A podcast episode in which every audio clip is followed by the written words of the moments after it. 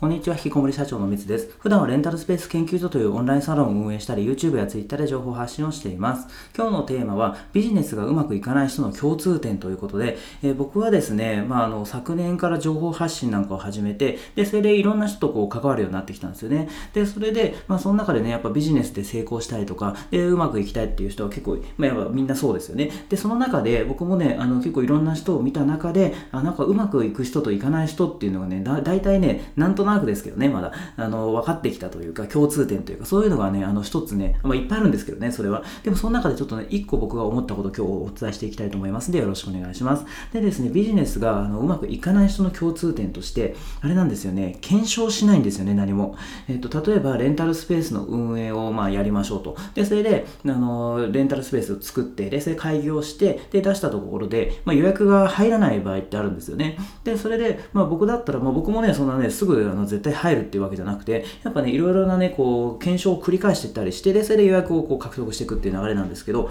うまくいかない人って、一回こう開業して、レンタルスペースを出したら、えー、あの、まあね、それでうまくいけばいいですけど、うまくいかなくても、もうそのまま放置なんですよ、基本は。で、あの、普通だったら、あれこれ予約入らないなってなって、で、それであれなんでなんだろうっていう原因をこう考えますよね。で、それもしかしたら、ここをこう直したら、なあの予約がね、たくさん入るんじゃないかっていうことで、えー、変更して、で、それも入ればいいし、もし入らなかったら、あ、じゃあ違うか、ここをじゃあ、あの、価格をね、変更して、もうちょっとなんかね、変え変えてみようかとかね、なんかそれからあの、ホームページの文章をこういう風に変えればいいんじゃないかみたいなことを、えー、やっていて、で、それを繰り返していくうちに、あの予約がね、入ったりとか、あとはそのね、ホームページとかね、それ自体も良くなっていくっていう流れになってくるっていうふうに僕は思っているというか、まあずっとそうやってやってきたんですけど、でもね、見てると、やっぱりね、こう、なかなか成果出ない人って、こう、一回作っちゃったらもうそれで終わりなんですよね。やっぱね、そこが違い、うまくいく人といかない人の違い、もう一番大きな、一番かわかんないけど、まあとにかく大きな違いかなっていうふうな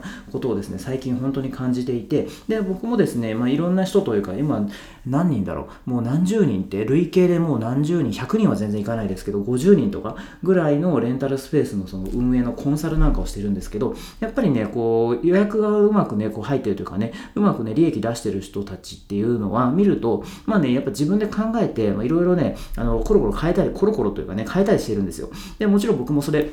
あの、こういう風にしたらいいんじゃないですかっていうのはアドバイスはするんですけど、やっぱね、常に動いてるんですよね、うまくいってる人って。で、逆に僕がね、コンサルしてても実はなかなか成果が出ないっていう人もいまして、で、そういう人たちはどうなのかっていうと、やっぱりね、まあもちろん僕ね、その開業の時からね、こうやって、こうやった方がいいかもしれないとかね、なんかそういうあのやり取りするんですよね。アドバイスはするんですけども、でもまあそれでね、なんか一回作って、で、それでまあね、安心しちゃうというかね、満足しちゃうんですよね。で、それでね、あの、僕としてはもうちょっとね、あの、もっと予約をね、増やした方がいいと思うので、まあ、こういうふうにあのした方がいいんじゃないですかみたいなことはね、アドバイスはするんですけど、やっぱりね、なかなかね、あの動かないというか、まあ、それで、ね、開業するまではもちろんね、動くというか、それはね、その動かないと、あのレンタルスペース開業すらできないので、それはもちろんね、今の全員やるんですけど、でもその開業した後ですよね、後にどれだけ動けるかどうか、検証を繰り返せるかどうかっていうのが、僕の中で本当大事だなっていうふうに思ってます。で、これはレンタルスペースの運営に限らず、情報発信なんか特にそうですよね。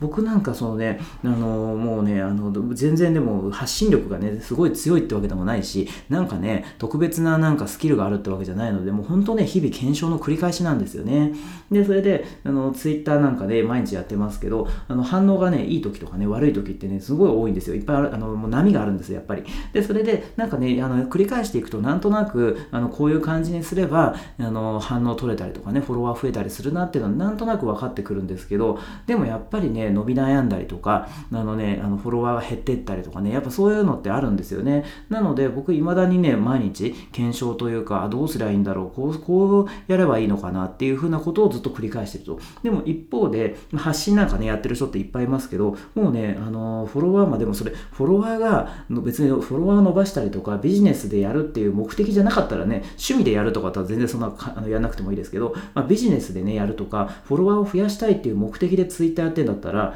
やっぱそれは検証を繰り返さないとダメですよね。でも、そういうような目的があるのに、もうね、日々全くもう同じことの繰り返し、もう毎日なんかね、ツイートする、えー、毎日5ツイート、10ツイートするけど、でもそれはね、ツイートするのはいいんですけど、ただ、あの、ツイートする内容も同じみたいなね、なんか全然その工夫をしないで、ずっともうね、半年、1年やり続けてるみたいな、確かに継続するのってすごいなと思うんですけど、でもそれって、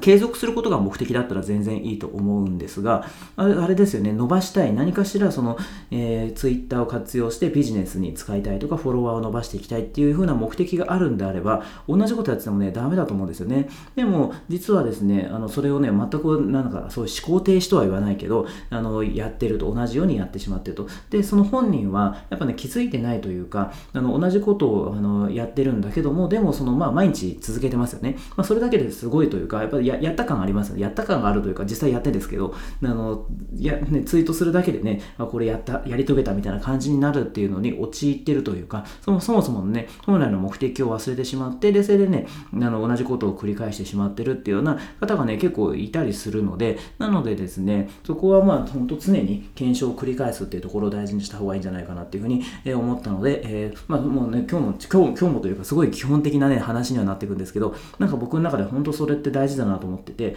でですね、やっぱりこう、うまくいき出すと、あの、検証とかね、やらなくなってくるんですよ。でも僕はですね、あえて、あのツイッターなんかも、まあ、あの、最近ね、ちょっと伸びてきたんですね。フォロワー7500人ぐらいになったんですけど、でも、あえて、コンサル僕客観的に見えないと思ったんで、その、なんか伸びててね、調子づいててっていう話に、ね、なるかなと思ったんで、僕あえて、えー、コンサルをね、またね、ツイッターのコンサル依頼して、で、それで、あのまあ、また客観的に見てもらったりとか、そういうことをね、やってんですよね。だからね、あのそこはもう常に、もう、あの、やっぱ検証を繰り返すっていう方が、まあ、ビジネスでね、うまくいきやすいんじゃないかなっていうふうに思ったので、こういう話をさせていただきました。ということで、今回はビジネスでうまくいかない人の共通点というテーマでお話をしました。えー、今日も最後まで聞いてくださって本当にありがとうございました。